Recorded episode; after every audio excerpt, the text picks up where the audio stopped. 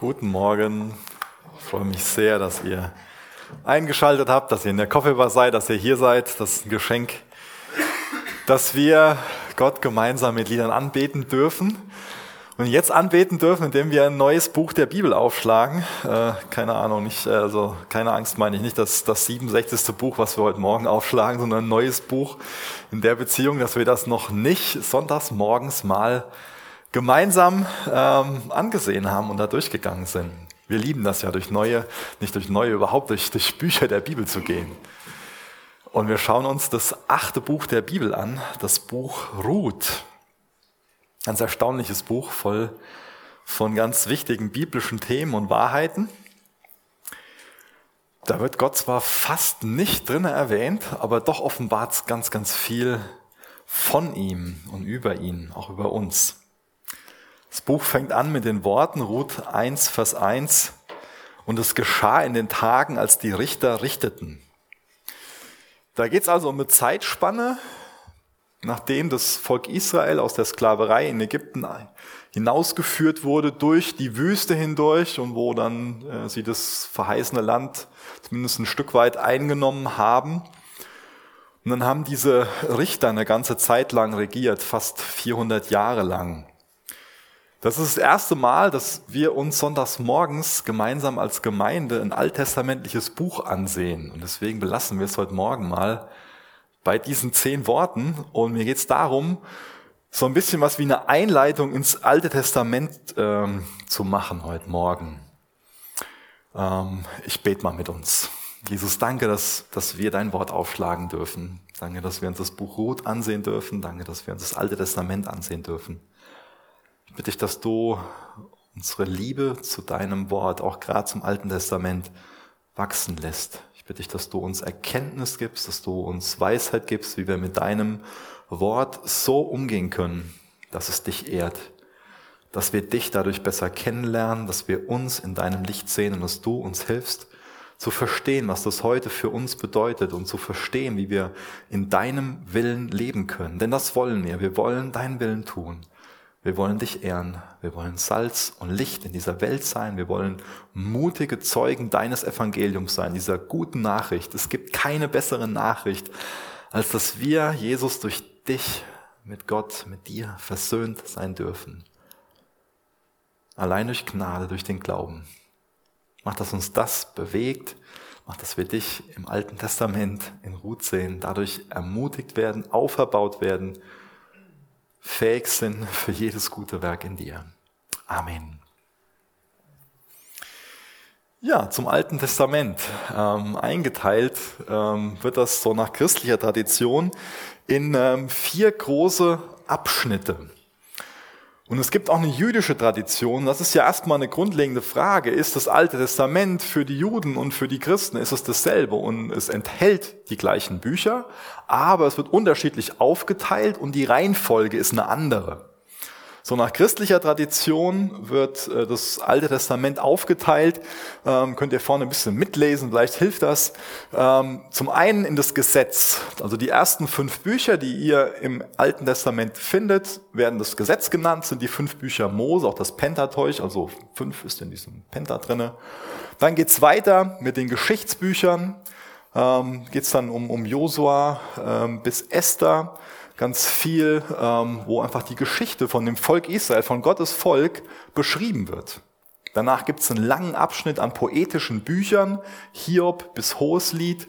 Und dann den vierten großen Abschnitt, den kann man nochmal unterteilen in die großen Propheten, Jesaja bis Daniel. Und äh, auch die kleinen sind nochmal zwölf kleine Propheten, Hosea bis Malachi. Das sind die vier Abschnitte, in denen normalerweise die Bibel, die ihr mit habt, unterteilt ist. Ähm, mir geht es primär darum, das mal so ein bisschen vorzustellen, um zu betonen, dass die gleichen 39 Bücher, die wir in unserem Alten Testament haben, auch in dem jüdischen Tanach sind. Das ist nur eine Dreiteilung, Lehre, Propheten, Schriften und die Bücher sind anders angeordnet und hören mit erste und zweite Chronika auf. Das ist vielleicht mal ganz gut, das im Hinterkopf zu haben. Auf ein Detail komme ich danach noch ähm, wo ihr seht, warum das wichtig ist. Ähm, bevor wir jetzt uns diese Richterzeit ansehen, also diese Zeit, das Umfeld, in dem wir die Geschichte Ruth nur nachvollziehen und verstehen können, ähm, könnt ihr gerne mal ähm, eure Bibeln aufschlagen in 1. Mose 1 und dann nach und nach durchblättern bis ähm, ja, an sich fast, fast durchs Alte Testament, beziehungsweise primär durch, durch den äh, Geschichtsabschnitt. In den ersten elf Kapiteln, also Genesis 1. Mose 1, Vers 11, ähm, wird die sogenannte Urgeschichte beschrieben. Die ersten beiden Kapitel lesen wir, wie Gott die Welt, die Menschheit erschaffen hat. Also alles begann mit der Schöpfung. Gott hat die Welt aus dem Nichts in Existenz gesprochen, gehaucht und als, als Höhepunkt, als Krone der Schöpfung uns Menschen als sein Gegenüber geschaffen. Und das ist ein Aspekt, den das Alte Testament immer wieder betont. Gott will den Menschen als sein Gegenüber haben. Gott will eine Beziehung zu uns Menschen haben. Das ist der eine wichtige Aspekt. Immer wieder sehen wir, wie Gott eine Beziehung zu uns Menschen initiieren will. Das sehen wir im Alten Testament und auch im Neuen Testament. Wie so ein roter Faden zieht sich das hindurch. Und dann schon eine Seite später oder vielleicht auch auf derselben Seite, je nachdem wie euer, äh, wie das aufgeteilt ist bei euch in 1. Mose 3, ähm, sehen wir an sich, was der Mensch von Natur aus will. Also Gottes Absicht, der Mensch soll das Gegenüber sein. Gott will eine Beziehung zu uns Menschen haben. Aber in 1. Mose 3 lesen wir davon, dass der Mensch, dass wir das eigentlich gar nicht wollen. Dass der Mensch sich abgewendet hat. Dass der Mensch eigenwillig ist. Dass der Mensch bedeutender sein will als Gott. Dass der Mensch Misstrauen Gott gegenüber hat. Und dadurch wird das Wunderbare, was gewesen ist, wo wir uns auch alle nachsehen, jeder einzelne von uns sehnt sich danach, nach diesem Zustand, der in 1. Mose 1 und 1. Mose 2 beschrieben wird. Das ist die Sehnsucht, die in uns ist. Und in 1. Mose 3 sehen wir aber, dass eine Rebellion stattfindet, dass die Beziehung zwischen Mensch und Gott zerbrochen wird, dass eine Gottesferne eintritt, dass der Tod Teil von, von dieser Welt wird. Dann lesen wir außerdem in den nächsten Kapiteln dann ähm, in der Urgeschichte davon, ähm, von der Flut, von Noah, Babel, die Sprachverwirrung. Und dann in 1. Mose 12, ähm, das fängt dann so an in 2166 grob, ich könnte hier vorne ein bisschen mit folgen. Ab 1. Mose 12 ist so die Geschichte der Erzväter zwischen 2166 und 1875 vor Christus natürlich. Geht es mit den Erzvätern los. Also Abraham, ähm, mit den 1. Mose 12 dann schon ein ganz, ganz wichtiger Bund geschlossen. Und dann sehen wir immer wieder diese beiden Bewegungen, die ich schon beschrieben habe und heute, glaube ich, noch oft betonen werde. Gott will eine Beziehung zu den Menschen haben. Gott erwählt den Abraham. Gott schließt einen Bund mit dem Abraham. Gott will Beziehung mit dem Menschen, Versöhnung mit dem Menschen. So sehen wir im Alten Testament, wie dann Schritt für Schritt so sein Heilsplan umgesetzt wird. Und sein Heilsplan besteht darin, dass er erstmal dieses Volk Israel erwähnt, erwählt hat. Ähm, ist dann mit Abraham, Abraham, Isaak, Jakob. Ähm, aus dieser Familie wird nach und nach ein Volk. Und dieses Volk ähm, lebt dann für eine gewisse Zeit in Israel, Israel in Ägypten. Das ist dann so, ähm, da steht erste Mose, muss zweite Mose bis fünfte Mose stehen, ist dann so 1876 bis 1446 ähm, circa, wird da die Geschichte beschrieben, wie sie in Ägypten unter der Sklaverei leben. Und dann sind noch mal 40 Jahre, ähm, die beschrieben werden, wo Israel durch das ähm, durch die Wüste ähm, pilgert, wandert, um dann schließlich, und dann sind wir in Josua, so im sechsten Buch der Bibel, das geht dann so los ab 1406, ähm, dann das Land einnimmt. Dieses verheißene Land. Stück für Stück wird es eingenommen, weil Gott will, dass seine Kinder in seinen Versprechen leben. Aber die Tendenz in uns Menschen, dass wir seine Versprechen ablehnen, dass wir eigenwillig sind. Das ist immer wieder was, was sich durchs Alte und durchs Neue Testament hindurchzieht. Und dann könnte man meinen, alles ist wunderbar, als dann ähm, die, äh, das, das Volk Israel mit diesem neuen Führer Josua, der den Mose abgelöst hat, könnte man meinen, alles ist wunderbar, jetzt wird das Land eingenommen, jetzt sind wir in dem Land, was von Milch und Honig fließt und alles ist gut. Und dann fängt eine Richterzeit an. Das ist die Zeit, in der dieses Buch Ruth spielt. Und auch in dieser Richterzeit sind genau diese beiden Bewegungen immer wieder real. Gott wählt sich einen Richter aus, der das Volk Israel leiten soll und äh, streckt sich dadurch nach dem Volk aus, will Beziehungen haben, will, dass das Volk nach seinen Gesetzen lebt, die das Volk bekommen hat, als es in Israel war, diese 613 Gebote, die ganz viel geregelt haben. Wo sie das moralische Gesetz bekommen haben, was für uns heute immer noch von immenser Bedeutung ist, wo sie das zeremonielle Gesetz bekommen haben, was eine Vorschattung, was ein, Blick auf Jesus, was immer wieder Versprechen auf Jesus öffnet, auf die Erfüllung dieses, dieses Gesetzes und auch viele Gesetze, die einfach das, das, ähm, ja, die, die, äh, die, die den Staat Israel quasi organisiert haben. Und wir sind ja ein deutscher Staat, deswegen ähm, ist das nicht mehr so in dem Sinn gültig, aber immer noch viel Weisheit drinne, wo wir daraus lernen können.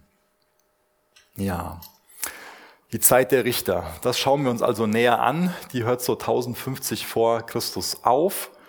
Danach geht's dann weiter in der Geschichte mit 1. und 2. Samuel, ein vereintes Israel, die unter den Königen Saul, David und Salomo dann leben dann sieht man da auch wieder, dass das Volk Israel sich, sich trennt. Erste, zweite Könige, erste, zweite Chroniker wird das beschrieben in Nord- und Südreich. Und was ganz wichtig ist, ist in dieser Zeit sind diese, diese beiden Exile, die anfangen, dass das Volk Israel wieder, weil sie so ungehorsam sind, aus dem Volk, aus dem verheißenen Land hinausgeführt werden. Das fängt an in 722 vor Christus. Die Assyrer entführen ganz viele von ihnen, bringen sie ins Exil und dann die Babylonier schließlich 586. Ähm, also immer wieder diese, diese beiden Richtungen. Gott will eine Beziehung zu uns haben, zu uns Menschen. Und der Mensch lebt eigensinnig. Und immer wieder ein Heilsschritt, immer wieder ein Ausstrecken Gottes und immer wieder eine Ablehnung. Weil der Mensch dann doch irgendwann im Exil wieder merkt oder in den ganzen verschiedenen Umständen ohne Gott geht's nicht. Ohne Gott, wenn wir einfach nur eigensinnig sind, so leben, wie uns das gefällt, das, das funktioniert nicht. Und immer wieder greift Gott ein. Dann auch 539 bis 445, Esra, Nehemia wird das zum Beispiel beschrieben, kommt das Volk Israel wieder aus dem Exil zurück ins verheißene Land. 515 wird der neue Tempel eingeweiht. Und auch da können wir wieder meinen, super, im verheißenen Land, neuer Tempel alles gut. Aber diese beiden Bewegungen, die, die bleiben real. Immer wieder, Gott greift ein, der Mensch lehnt ab. Malachi ist dann der letzte Prophet, der auftritt, circa 430. Und ab 400 bis zum Jahr Null, bis zu dem Punkt, wo Johannes der Täufer, der Vorläufer von Jesus, dann auftritt, ist dann Funkstille. Und dann erfüllt schließlich Gott in Jesus alle seine Prophezeiungen und wir leben in einem, in einem neuen Bund. Also Altes Testament heißt auch alter Bund, Neues Testament neuer Bund. Dann habt ihr eben in dieser Übersicht gesehen, gibt es ganz viel poetische Bücher, zum Beispiel die Psalmen, ähm, die man quer durch die ganze Geschichte auch anordnen kann, die viel bei Tempelgottesdiensten, aber auch sonst bei wichtigen Feiertagen und im ganzen Leben angewendet wurden. Viel Weisheitsliteratur, die einfach helfen, gute Entscheidungen zu sprechen. Sprüche sind zum Beispiel so eine, so eine Sammlung. Aber dann auch immer wieder diese Propheten, ähm, die quasi Wächter über das Gesetz auch sind und immer wieder Israel aufgefordert haben, handelt nach dem Gesetz. Immer wieder die, die aufgestanden sind, quer durch die Geschichte Israels und Israel darauf aufmerksam gemacht haben. Da ehrt ihr Gott nicht. Da ehrt ihr Gott. Lebt nach Gottes Geboten.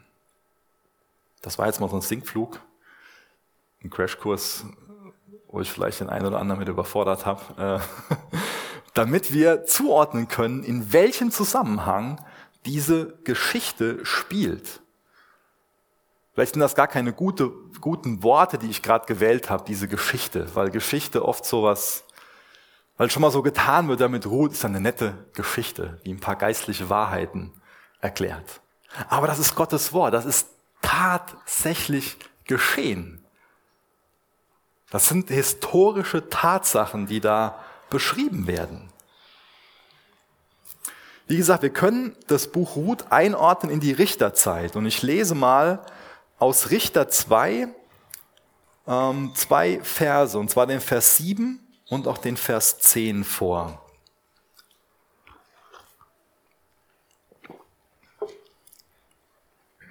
Die bestätigen nochmal diese beiden Bewegungen, die ich immer wieder betonen werde heute Morgen. Ich will euch so lange damit nerven, damit sich das jeder behält. Das ist, und ich glaube, das ist eine Sache, mit der äh, Gott nicht sein Volk nerven will, aber die, die immer wieder in der Bibel klar werden. Und das sollte uns in Fleisch und Blut übergehen, weil ich bin so einer, ich meine, so, ich folge Jesus nach. klar folge ich Jesus nach. Aber Gott muss mich immer wieder daran erinnern, dass ich das in gewissen Aspekten nicht tue und mich in eine Buße, in eine Umkehr führen. Er muss mich immer wieder daran erinnern, dass ich diese Tendenz in mir habe, dass ich genauso wie das Volk Gottes im Alten Testament Gott meinen Rücken zukehre und eigensinnig bin, rebellisch bin. Richter 2, Vers 7. Und das Volk diente dem Herrn alle Tage Josuas und alle Tage der Ältesten, die nach Josua noch länger lebten. Also in der Zeit, wo das, wo das verheißene Land eingenommen wurde, das hört sich sehr gut an, diese Beurteilung von dem Volk. So, ich lese den Vers weiter. Die das ganze große Werk des Herrn gesehen hatten, das er für Israel getan hatte. Und dann überspringen wir drei Verse, lesen in Vers 10 weiter, zwei Verse. Und auch jene ganze Generation wurde zu ihren Vätern versammelt. Und eine andere Generation kam nach ihnen auf, die den Herrn nicht kannte und auch nicht das Werk, das er für Israel getan hatte. Das ist so tragisch. Das sind sie schließlich im verheißenen Land. Und man, man sieht, es läuft so viel gut. Aber da ist nicht eine Generation, die das an die nächste Generation weitergibt. Und das sollte auch eine Mahnung an, an uns sein. Was geben wir an die nächste Generation weiter? Deswegen sollte es für uns als Gemeinde immer so wichtig sein, dass wir zum einen ganz tolle Mamas und Papas sind und unseren Kindern so viel biblische Wahrheit, so viel Jesus wie nur möglich weitergeben. Und deswegen sollten wir uns danach ausstrecken, möglichst in vielen Fällen konsequent auch geistliche Mamas und Papas für Kinder zu sein, die nicht unsere leiblichen Kinder sind, und deswegen sollten auch wir als Gemeinde uns immer wieder ermutigen, gegenseitig ganz konsequent, ganz viel in Kinder- und, und Teen- und Jugendarbeit zu investieren. Damit bei uns nicht dieser gleiche Zyklus entsteht und die nächste Generation den Herrn nicht mehr kannte. Wie bitter ist das? So wunderbare Werke, die Gott da getan hat, die man nur mit Gott erklären kann, die das Volk Israel sich nicht auf die eigene Fahne schreiben kann, wie dann in Josua beschrieben wird, wie das Land eingenommen wird. Das lässt sich nur mit Gott erklären. Nur Gott lässt sich dafür preisen. Aber die kannten den Herrn nicht mehr, die kennen diesen wunderbaren Gott nicht mehr und leben dann natürlich auch nicht in der Abhängigkeit zu ihm. Also im Endeffekt eine ganz wilde Zeit, in der Ruth, in der das Buch Ruth geschehen ist. Richter 21, 25 lesen wir, in jenen Tagen war kein König in Israel. Und dann das Entscheidende, jeder tat, was recht war in seinen Augen. Wir sollten uns das super chaotisch vorstellen, was damals los war. Super chaotisch. Jeder tat, was recht war in seinen Augen. Hat keiner mehr Gottes Gesetze geehrt. Jeder hat nach seinem eigenen Vorteil gesucht, sein Ding durchgezogen, nächste war ihm egal unmoralischer Lebensstil, selbstsüchtiger Lebensstil, sehr chaotisch. Es gab keinen König. Gottes Plan ist von Anfang an, dass Gott selbst der König von seinem Volk ist. Und der Mensch wollte immer, da schon das Volk Israel hat sich verglichen mit den Völkern um sie herum und ja, wir wollen auch einen König haben. Gott hatte ursprünglich einen anderen Plan. Mein schlussendlich schickt er den König David, der auch ein König nach seinem Herzen ist, aber David ist nur so ein Vorschatten auf, auf Jesus, den wirklichen König, den König der Könige, den Retterkönig, der Messias. Und in diesen ganzen wilden Umständen, wo jeder tat, was recht war in seinen Augen, setzt Gott seinen Plan um, diesen Retterkönig zu senden. Also er bereitet diesen Plan vor, so muss ich sagen, ganz schrittweise. Und das ist das, was mir besonders am Buch, Buch Ruth ganz viel Mut macht. Denn das letzte Wort von dem Buch Ruth in Kapitel 4 ist das Wort David. Und ohne David gibt es keinen Sohn Davids. Und der Sohn David ist Jesus. Das Buch Ruth, das Alte Testament, die Propheten, wurde von Propheten und, und Schriftgelehrten äh, aufgeschrieben und es ist das Wort Gottes. Also Gott spricht durch menschliche Worte zu seinem Volk.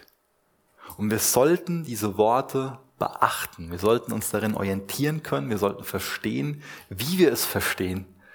Wir sollten von Jesus lernen, wir auch schon an vielen Ecken, gerade in Matthäus, wie das Alte Testament zu verstehen ist. Und ich glaube, trotzdem sind viele von uns nicht so vertraut mit dem Alten Testament. Vielleicht hat man so gewisse Vorurteile oder auch einfach nur eine Unsicherheit. Das ist ja das Alte Testament. Ich bin jetzt ja im neuen Bund, dann ist ja für mich das Neue da nur wichtig und das Alte nicht. Könnte man so meinen. Das Alte, ist das nicht auch veraltet dann? zeigt uns das Alte Testament nicht ein anderes Bild von Gott als das Neue Testament? Wurde nicht so ein grimmiger, zorniger Gott endlich im Neuen Testament von so einem liebevollen, vergebenen Gott abgelöst? Sind doch heute so wissenschaftlich und leben nach der Aufklärung. Wir wissen doch, dass da so vieles, was da beschrieben wird, ja, hier kann doch kein Mensch ernst nehmen.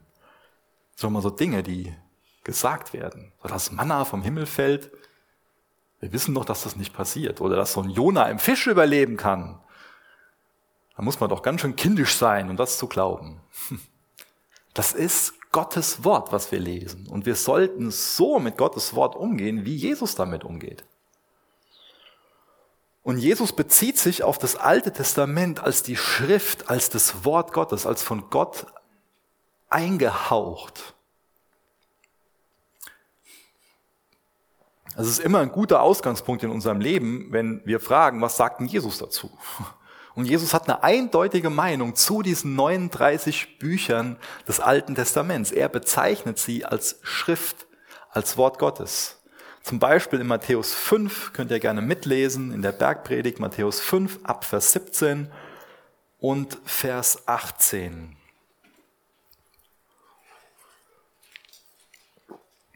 meint nicht, dass ich gekommen sei, das Gesetz oder die Propheten aufzulösen. Ich bin nicht gekommen aufzulösen, sondern zu erfüllen. Denn wahrlich, ich sage euch, bis der Himmel und die Erde vergehen, soll auch nicht ein Jota, ein Strichlein von dem Gesetz vergehen, bis alles geschehen ist. Jesus liebt das Alte Testament. Das sind 76 Prozent der Bibel. Und wenn wir 76 Prozent der Bibel nicht beachten, machen wir einen schwerwiegenden Fehler. Also wenn ich zu Hause 76 Prozent von dem, was meine Frau mir sagt, nicht beachte, dann habe ich ein Problem.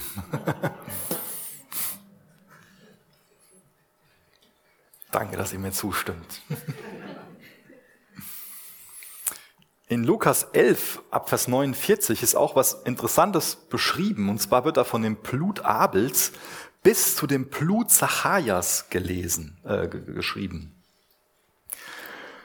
Und wir können darüber stolpern und das im ersten Moment nicht verstehen, aber im Endeffekt ist es auch eine Art und Weise, wie Jesus hergeht und betont, dass für ihn das ganze Alte Testament heiliges Wort Gottes ist. Das Blut Abels wird beschrieben in der Genesis, 1. Mose 4, ganz am Anfang der Bibel. Und das Blut Zacharias in 2. Chronik 24. Also das war ein Grund, warum ich am Anfang die Auflistung im Tanach, im Alten Testament der Juden, was ja das gleiche ist, nur anders angeordnet, wie das Alte Testament, was wir haben. Also das ist die Art und Weise, wie er sagt, 2. Chronik ist ja da ganz hinten, um das nochmal abzurunden. Blut von Abel, Blut Zacharias, die ganzen 39 ist eingehaucht, ist Wort Gottes. Und nicht nur Jesus geht so damit um, sondern auch wie äh, wir eben schon ganz am Anfang vom Gottesdienst gelesen haben, und ich lese es nochmal vor, macht Paulus das in 2 Timotheus 3, Vers 14. Du aber bleibe in dem, was du gelernt hast und wovon du überzeugt bist, da du weißt, von dem du gelernt hast. Und weil du von Kind auf die heiligen Schriften kennst. So, um, um was geht es da jetzt bei den heiligen Schriften? Was kennt der Timotheus von Kind auf? Timotheus kann von Kind auf nicht das Neue Testament kennen. Der kan den Kanon gab es damals noch nicht. Also die, die, die ganzen Bücher des Neuen Testaments waren noch gar nicht fertig geschrieben, als er Kind war. ja? Das heißt, hier geht es um das Alte Testament. Und natürlich auch um die ersten Briefe des Neuen Testaments, aber abgeschlossen war das noch nicht weil du von Kind auf die heiligen Schriften kennst, die Kraft haben, dich weise zu machen zur Rettung durch den Glauben, der in Christus Jesus ist. Also was Paulus dem Timotheus sagt, dass die Schriften, die er von Kind auf kennt, das Alte Testament, die Kraft hat, ihn weise zu machen zur Rettung durch den Glauben, der in Christus Jesus ist. Das Alte Testament predigt also schon Jesus Christus. Vers 16, alle Schrift ist von Gott eingegeben, von Gott eingehaucht, geatmet. Und es ist nützlich. Also auch das Alte Testament ist nützlich zur Lehre, zur Überführung, zur Zurechtweisung, zur Unterweisung in der Gerechtigkeit, damit der Mensch Gottes richtig ist oder auch zugerüstet ist, fähig ist, für jedes gute Werk ausgerüstet. Das ist das, was Paulus vom Alten Testament sagt. Wollen wir Gott kennen? Wollen wir uns von Gott gebrauchen lassen? Wie sieht dann also unsere Liebe und unser Umgang mit dem Alten Testament aus?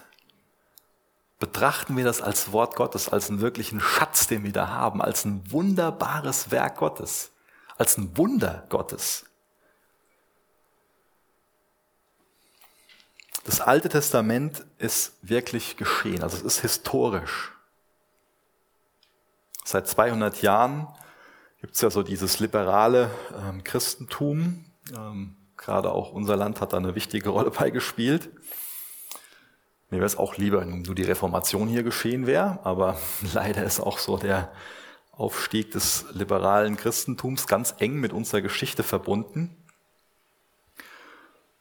Und äh, seit diesem Zeitpunkt gibt es immer mehr diese Stimmen, die ich ebenso, hoffentlich ist das angekommen, im Sarkasmus angesprochen habe, so, ja, so, so zu glauben, dass Jona da im Fisch überlebt hat und die Geschichten und so, ja, die sind ja nur dazu wert, dass man, sind ja quasi nur Gleichnisse, wo man so ein paar geistliche Wahrheiten ableiten kann. Wird schon mal behauptet.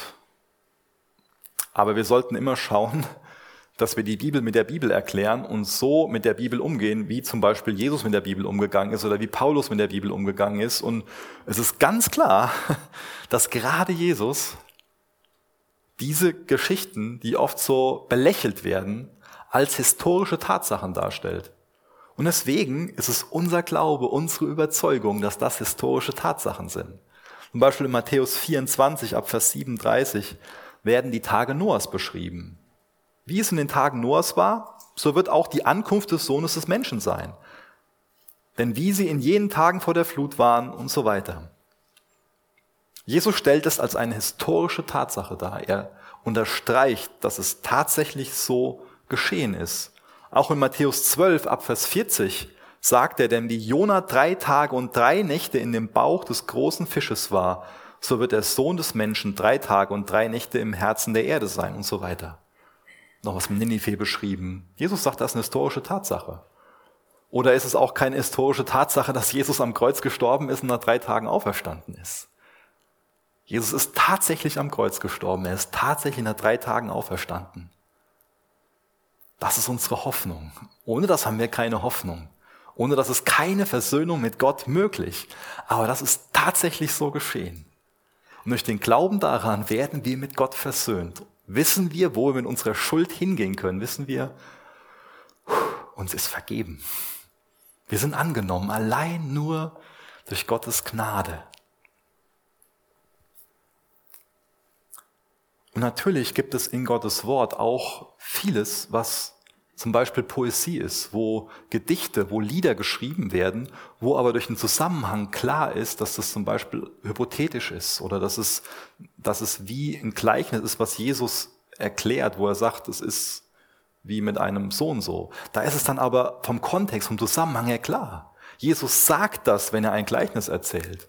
Oder auch als Nathan dann zu dem Prophet, ähm, da, äh, als der Prophet Nathan zu König David kommt, um, um ihn mit seiner Sünde zu konfrontieren, da ist es klar, dass das nicht wirklich geschehen ist, sondern dass er sowas wie ein Gleichnis benutzt, um zu ihm zu reden. Also das erschließt sich, wenn wir aufmerksam lesen, ganz deutlich aus dem Zusammenhang, wenn es nicht um etwas geht, was tatsächlich historisch geschehen ist. Ist klar, dass zum Beispiel bei Poesie nicht immer der Fall sein muss, einfach weil es ein Lied ist, was geschrieben wurde, was Gott preist als eine, als, eine, als eine Burg, eine feste Zuflucht. Und Gott ist nicht tatsächlich eine Burg, aber er ist wie eine Burg. Also ganz, ganz viel, gerade im Psalm, wo das so gebraucht wird. Ja. Der Zusammenhang erschließt sich da. Seit wann hat also Gott die Fähigkeit verloren, Gott zu sein? Seit wann ist es denn unglaublich, dass Gott Schöpfer des Universums ist? Wenn Gott Gott ist, ist es doch für ihn ein leichtes, das Universum aus dem Nichts zu erschaffen, Adam und Eva zu erschaffen. Es ist doch ein leichtes für ihn, dass Jona im Fisch drei Tage überlebt. Diese ganzen Wunder, das ist alles ein leichtes für Gott. Für Gott ist es nicht unglaublich. Wenn ich nächste Woche irgendwie äh, schlecht geschlafen habe und morgens hier hinkomme und erzähle, dass die Woche über das und das, dass ich da drei Tage in einem Fisch überlebt habe, da würde ich an eurer Stelle mal Nachforschungen antreten. Aber, aber wenn es Gott ist, und deswegen, das ist mir wichtig, die, dieser Satz, wir sollten nie unser Vertrauen in Gottes Wort verlieren.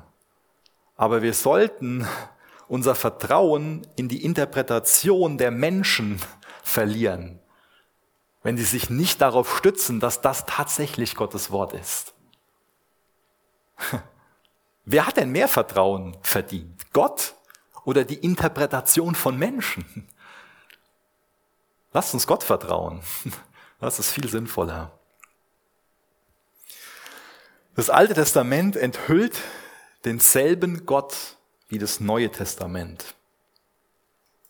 Schon von Anfang an, ich habe eben schon 1. Mose 3 den Sündenfall erwähnt. Schon von Anfang an ist das ja eine Masche vom Teufel, dass er uns Menschen erklären will, Gott will dir was vorenthalten. Gott ist nicht gut. Eigentlich geht's viel besser. Und Immer wieder lügen, lügen, lügen. Du solltest Gott misstrauen. Das ist im Endeffekt das, was die Schlange immer wieder sagt. Malachi 3, Vers 6. Nein, ich der Herr, ich habe mich nicht geändert. Aber ihr Söhne Jakob, ihr habt nicht aufgehört. Das ist der letzte Prophet Malachi, der auftritt, so 430 vor, vor Christus. Ich, der Herr, ich habe mich nicht geändert. Aber gerade zu dem Zeitpunkt spricht er die Söhne Jakobs, die Söhne Israels an und die haben aufgehört. Die haben sich verändert. Wenn wir da lesen, wie die gelebt haben, obwohl sich Gott ihnen so zugewandt hat, obwohl Gott diese Wunder getan hat, unglaublich, dass Gott immer da noch ihnen hinterhergeht. Es ist nicht so, dass im Alten Testament Gott nur so knorrig und zornig ist, blutrünstig wäre und im Neuen Testament endlich durch einen gütigen Gott abgelöst wird. Viele Lügen, viele falsche Gedanken, die da über das Alte Testament im Kopf sind.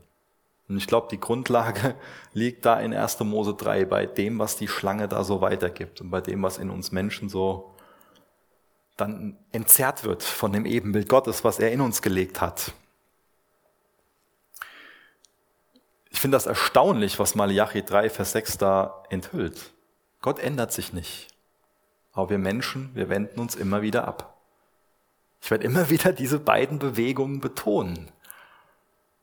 Gott will die Beziehung haben. Er ändert sich nicht. Er steht zu seinen Versprechen, zu seinem Bund. Aber der Mensch wendet sich von Gott ab. Da kann Gott sonst was alles im Leben gemacht haben, im eigenen persönlichen Leben, in der Vergangenheit, in der Heilsgeschichte und doch tendieren wir immer wieder dazu, das zu vergessen und irgendwo auf die Lüge der Schlange zu hören, Gott ist doch gar nicht gut. Gott will dir was vorenthalten. Guck mal, wie Gott so und so ist.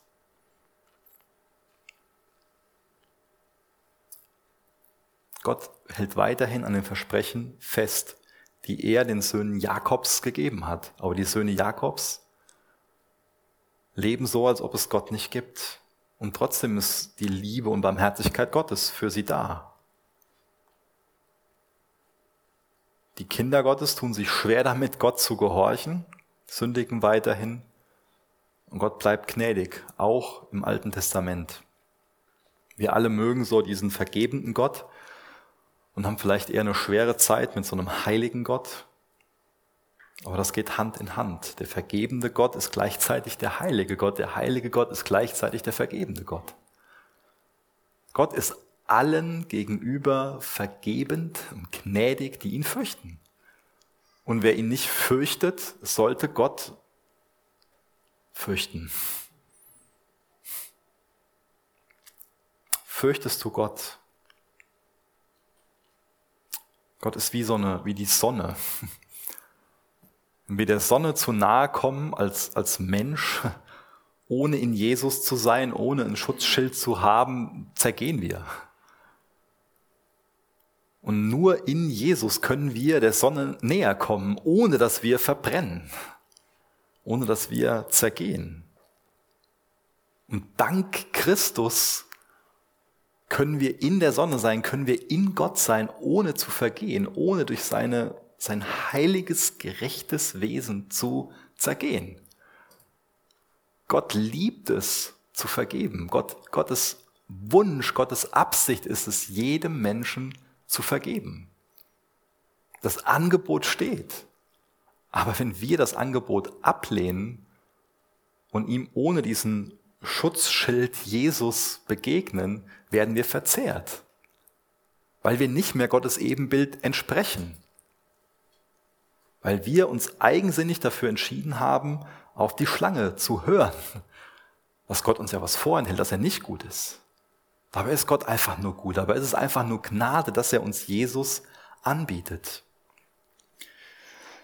1. Mose 6, Vers 5, ist mit eng mit der, mit der Flut verbunden, ähm, lesen wir so den, den Zustand in dieser Zeit, wo Gott eine ganze, fast die ganze Menschheit ausgelöscht hat.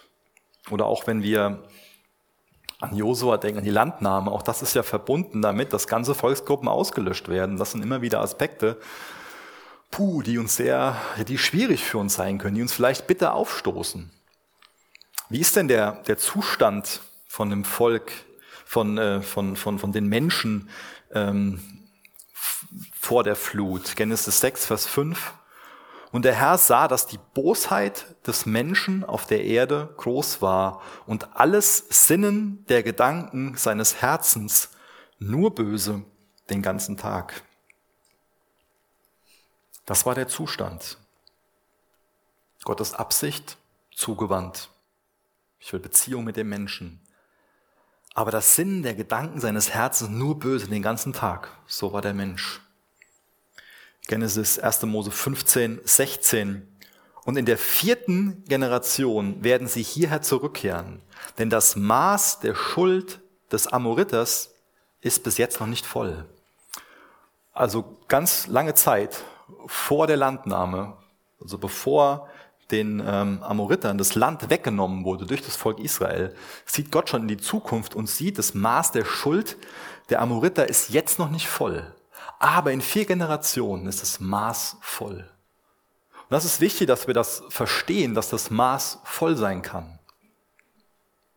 Genauso wie wir erfüllt sein können mit dem Heiligen Geist, dass wir überfließen, so wie wir eigentlich sein sollen nach Epheser, kann auch das Maß der Sünde, wie wir also uns dem Teufel folgen, so voll sein, dass wir überfließen, dass wir, dass wir so sehr die Gnade Gottes abgelehnt haben, dass unser Herz verhärtet ist und es keinen Weg zurück gibt. Das ist aber kein Urteil, was man selbst über jemand anderen fällen darf. Das steht uns nie zu. Wir haben die Aufgabe, immer wieder das Evangelium zu betonen. Das ist auch kein Urteil, was jemand über sich selbst, auch ganz wichtig, dieses Urteil darf niemand über sich selbst fällen. Aber Gott weiß, wann das Maß voll ist. Im Alten und im Neuen Testament kann das Maß voll sein. Es gibt kein Zurück mehr. So in Sünde verrannt. Aber du, ich habe nicht das Recht, das über jemand anderen, über mich selbst zu sagen sondern Gott spricht uns zu, dass wir auf seine Gnade vertrauen sollen. Und jeder, der auf seine Gnade vertraut, jeder, der, der auf Jesus vertraut, der ist gerettet. Der solle sich über das, was ich gerade erkläre, keine Gedanken machen in dem Sinn, dass es ihn selbst betrifft. Er sollte davon berührt sein und ermutigt sein, das Evangelium einer gefallenen Welt zu predigen. Weil jeder das Evangelium hören muss und man nur durch das Evangelium gerettet werden kann. Gott sieht die Zukunft. Und nicht, weil die Israeliten so toll sind, werden die Amoriter dann da rausgeworfen, sondern weil die Sünde der Amoriter voll ist. Gott sieht die Zukunft. Das sind vielleicht Abschnitte, die schwierig für uns sind, aber sie sind völlig repräsentativ für einen heiligen Gott. Uns fällt das ja eher auf, dass wir das so als unbequem empfinden. Uns fällt es ja eher so vielleicht, ich muss, muss bei mir bleiben. Ich lese sowas und muss dann schon mal anfangen, darüber ins Gebet gehen und nachdenken, wie ist das zu verstehen so. Und mir fällt es einfacher, irgendwie Gott zu sagen, da kannst du doch gnädiger sein, als zu sehen, wie gnädig Gott in Wahrheit ist. Weil dass wir heute Morgen hier sitzen und stehen dürfen und überhaupt leben dürfen, ist einfach nur Gnade. Da hat keiner von uns ein Anrecht drauf. Das ist erstmal die, die Grundwahrheit. Und nicht, die, der böse Gott hat das Volk ausgelöscht. Sondern wie kann es überhaupt sein, dass Gott uns leben lässt? Das ist, das ist die wichtige Frage. Wie kann es sein, dass Gott dich leben lässt? Wie kann es sein, dass Gott mich leben lässt? Wie?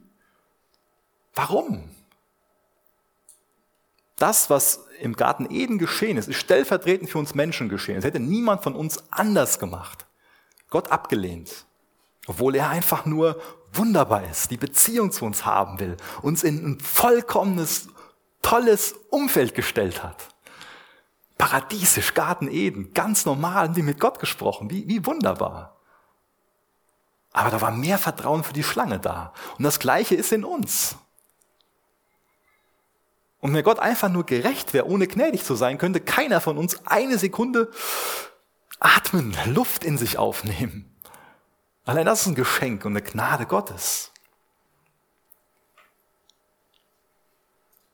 Es ist einfach nur Gnade, dass Adam und Eva nach der Sünde verschont werden, dass Gott ihre Schande, ihre Scham bedeckt, sinnbildlich auch ihren Zustand, indem er ihre Scham bedeckt. Es ist nur Gnade, dass, dass Israel aus Ägypten gerettet wird, ins verheißene Land geführt wird. Und wie gehen sie damit um? Das ist ja ständig diese Bewegungen. Gott streckt sich aus, Gott will Beziehung und der Mensch, Gott, du bist nicht gut, eigensinnig, Misstrauen Gott gegenüber. Nehemiah 9, Vers 17. Und sie weigerten sich zu gehorchen und dachten nicht mehr an deine Wundertaten, die du an ihnen getan hattest. Sie verhärteten ihren Nacken und setzten ein Haupt über sich, um zu ihrer Knechtschaft in Ägypten zurückzukehren. Du aber bist ein Gott der Vergebung, gnädig und barmherzig, langsam zum Zorn und groß an Gnade. Und du hast sie nicht verlassen. Das führt mich zum nächsten Punkt, nämlich dass das Alte Testament den gleichen Weg der Erlösung, der Errettung enthüllt wie das Neue Testament. Da gehe ich heute Morgen nicht weiter drauf ein. Wer da Fragen zu hat, nehmt euch einfach zu Hause mal in Ruhezeit und lest den Hebräer, das Hebräerbuch. Da wird das immer wieder beschrieben. Man meint schon mal, ja, das sind damals Werke gewesen und weil die geopfert haben, dieses Werk, deswegen die haben nicht gemeint, ich opfer jetzt und das Opfer macht mich gerecht, sondern die haben geopfert und haben sich daran erinnert, es muss Blut vergossen werden, das Blut bedeckt nur meine Schuld, aber eines Tages wird Gott den Messias senden, er wird ein vollkommenes Opfer bringen und dann sind keine Opfer mehr notwendig. Das sind Handlungen gewesen, durch die sie nicht gerettet wurden, sondern Handlungen, die sie an Gottes Versprechen erinnert haben. Also wir im Neuen Testament werden gerettet, gerecht gesprochen, wenn wir auf das vertrauen, was geschehen ist, dass Jesus tatsächlich am Kreuz gestorben ist und wieder auferstanden ist, in den Himmel aufgefahren ist, zu Rechten des Vaters sitzt. Wir werden gerettet, indem wir darauf vertrauen, dass Gott seine Versprechen gehalten hat, den Messias zu senden. Und im Alten Testament wurden gerettet, indem sie darauf vertrauen, dass Gott das, was er versprochen hat, tatsächlich in der Zukunft erfüllen wird. Wir werden gerettet, indem wir darauf vertrauen, dass er was in der Vergangenheit gemacht hat. Es ist der gleiche Glaube. Rettung allein durch Gnade. Es war nie so, dass das Blut von Ziegen und Böcken gerecht machen konnte. Gerecht machen konnte auch im Alten Testament nur der Glaube daran, dass was geschehen ist und wir glauben, geschehen wird und wir glauben, dass was geschehen ist. Und deswegen geht es auch schon im ganzen Alten Testament und auch im Buch Ruth nur um Jesus. Wir haben das eben gelesen in 2 Timotheus 3 schon zweimal, dass das Alte Testament in der Lage ist, Weise zu machen zur Rettung in Jesus. Und auch in Lukas 24, ab Vers 25 können wir das nachlesen. Ähm, da ist Jesus nach seiner Auferstehung mit den Emmaus-Jüngern unterwegs und er erzählt denen, quer das Alte Testament, lesen wir davon, also was die Propheten da gesprochen haben, daran und an den Schriften, anhand von den Schriften, anhand von dem ganzen Alten Testament erklärt er ihnen, wie sie auf den Messias, auf ihn hinweisen. Und damit sind wir im Buch Ruth. Und da lesen wir jetzt nochmal zum Abschluss die letzten Verse. Buch Ruth, Kapitel 4, Vers 13 bis Vers 17. So nahm Boas die Ruth und sie wurde seine Frau. Und er ging zu ihr ein und der Herr schenkte ihr Schwangerschaft und sie gebar einen Sohn. Da sagten die Frauen zu Nomi, Gepriesen sei der Herr, der es dir heute nicht an einem Löser hat fehlen lassen. Sein Name werde gerühmt in Israel. Und er wird dir ein Erquicker der Seele sein und ein Versorger deines Alters. Denn deine Schwiegertochter, die dich liebt, hat ihn geboren, die dir mehr wert ist als sieben Söhne. Und Naomi nahm das Kind und legte es auf ihren Schoß und wurde seine Betreuerin. Und die Nachbarinnen gaben ihm einen Namen, indem sie sagten, ein Sohn ist der Naomi geboren und sie gaben ihm den Namen Obed. Der ist der Vater Isais, des Vaters Davids. Das ganze Alte Testament deutet auf Jesus hin.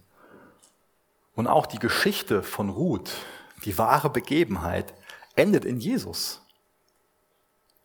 Es geht da um den Vater von David.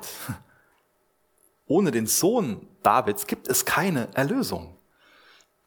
Ruth ist eine Moabiterin. Das Buch, wir werden nächste Woche damit ja tatsächlich anfangen.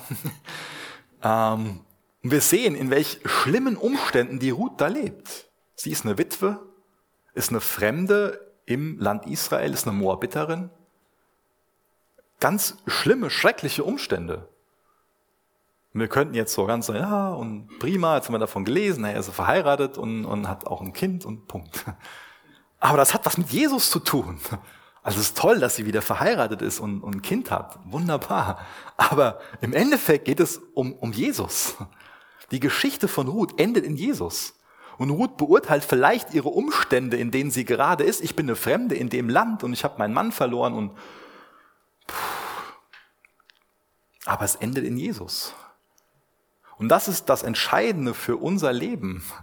Enden unsere Geschichten in Jesus oder versuchen wir eine andere Geschichte zu schreiben? Jesus lädt uns dazu ein, in ihm zu sein. Wenn du auf Jesus vertraust, dann bist du in Christus und dann endet deine Geschichte auch in Christus. Und dann solltest du deine Umstände auch nicht zu früh beurteilen, sondern solltest Gott vertrauen, auch wenn das hart ist. Ich kann mir nicht vorstellen, warum, nächste Woche, ich will nicht zu viele wegnehmen, aber warum Ruth da so ein Vertrauen in Gott hatte und so eine Zuversicht und so ein Glauben, obwohl die Umstände so waren. Und am Ende macht es Sinn, denn es endet in Jesus. Und genauso sollten wir sein. Egal wie die Umstände sind, wir sollten auf Jesus vertrauen. Denn wenn wir in Christus sind, dann endet es auch in Christus. Dann ist Jesus das letzte Wort. Dann ist der Sohn David das letzte Wort. Und dann wird auch alles Sinn machen. Das sollte unsere Hoffnung sein. In den Umständen macht es schon mal überhaupt keinen Sinn. In den Umständen ist es schon mal eine Frage, die hochkommt von der Schlange. Gott ist doch ungerecht, Gott ist doch so und so. Aber in Jesus macht am Ende alles Sinn. Bitte steht noch mit mir auf, ich will noch gerne mit uns beten.